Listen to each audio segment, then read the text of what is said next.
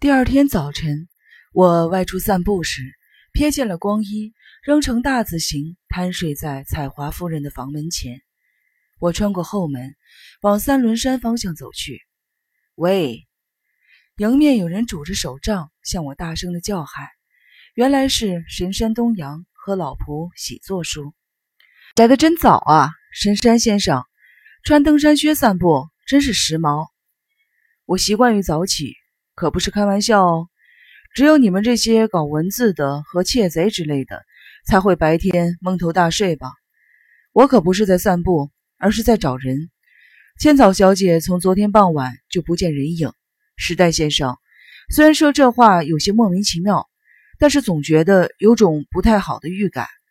别看我这样，其实我心脏不太好，有点不舒服，没办法在这丛林般的山径里走太久。你一直沿着这条路找吗？嗯，只能沿着这条行人可以走的小路找。我可是从三轮神社一路走到了三轮池哦。于是，我们三个人一起往三轮神社背后更深的密林搜索。一路上，山白竹丛生，杂草藤蔓缠绕纠葛，四周一片阴森静谧。不觉得这一带就像是会发生凶案的深山密林吗？我实在是讨厌走到这里，真受不了。神山边说边停住，好像发现了地上有什么东西。哎，这是什么？神山弯腰捡了起来。哎呀，这不是女人的口红吗？好像是不小心掉落的样子。你看那边杂草好像有踏过的痕迹，难不成？往前走了个五六步，发现有个包包掉在地上，里头的东西散落一地。再往前走个十步，惊现惨遭杀害的千草小姐，像睡着似的趴伏在大树荫下，双眼被包巾蒙着，似乎是被女佣腰带之类的东西勒毙。四周没有任何抵抗或打斗的痕迹，几乎没有什么抵抗呢。我们一开始发现的那处被践踏的杂草，该不会是第一现场吧？再将尸体搬过来，在这里丢弃，真是可恶至极的暴行。不过凶手倒是没有对女人乱来，还算挺绅士的。身穿衬衫与长裤的千草小姐，服装仪容还算整齐。我们向警方报案后，刑警巨士博士一行人跟着我和神山前往现场。回去用早膳时，又传出内海明与寝室遭到刺杀的骚动。因为没看到内海明出来用餐，彩华夫人前去叫他，没想到寝室竟成了一片血海。身穿睡衣的内海明俯卧于房间中央的床上，侧腹三处、胸口两处、颈部两处刺伤。梳妆台上放了把清洗过的短刀，可见凶手曾经在这里洗过手。这把凶刀是装饰在起居室架子上的其中的一把。内海穿的拖鞋离脚边约有两尺远，门旁还有双凶手穿进来又脱掉才离去的拖鞋，那是放在内海寝室旁边洗手间内的拖鞋。除此之外，没有发现凶手留下任何东西，连指纹也没有。现场勘验结束后，连同千草小姐的遗体一起。由县立医院的医生与草林寺本堂进行解剖。千草小姐的遇害时间推测为十八日下午六点至七点之间，驼子诗人则于晚上十一点到十二点左右遭到杀害。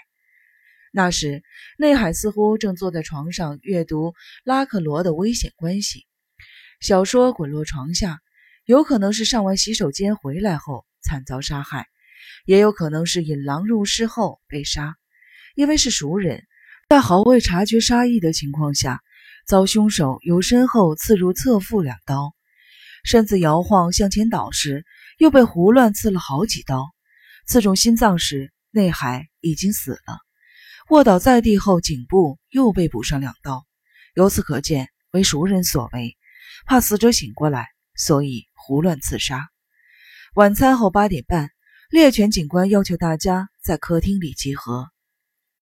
各位，看来不能再客套下去了，因为在座的各位已经脱离不了嫌疑犯的身份。希望各位能够坦诚与警方配合。现在，请各位提出从望月先生的火葬仪式后到晚餐这段时间的不在场证明。首先，请巨石先生说明，您是几点回到这里的？这个嘛，因为我生性是个糊涂虫，除非约会，根本不会看表。博士露出苦笑，接着神山东阳说：“我有注意时间，诵经完点上火，大家准备离开时，史代先生问了一下时间。记得没听清楚的伊马少爷还反问了一句什么？于是我看了一眼自己的手表，记得是六点零六分。伊马少爷说是六点零九分。虽然我的手表不是什么高价品，不过可是十分之一秒都不差的真品。”如何？要的话，算你十万。哼 鬼点子女警发出了尖声，说：“哎呀，史丹先生，您不是有代表吗？干嘛还问别人时间呢？昨天搁在桌子上忘了带出门了。难不成鬼点子小姐是那种一年到头将所有东西都穿戴在身上的人吗？你在胡说什么？对人家太失礼了！住嘴！”猎犬警官斜睨了一眼，眼神果然很有魄力。那大家是一起回来的喽？没有人回答。于是神山东阳说道：“并没有，土居大画家在大巴车后面推着，内海先生则坐在车上，还有两个年轻的小伙子在前面拉车，连同土居先生一共四人。他们先出发，以超快速度往上走。”为什么会有大巴车呢？散运尸体用的。运完尸体之后，没有立刻回去。这和都市的人力车、出租汽车不一样。乡下小伙子是少爷雇来的，不能马上回去，还得帮忙堆柴之类的。况且火葬场还有很多事情需要人手。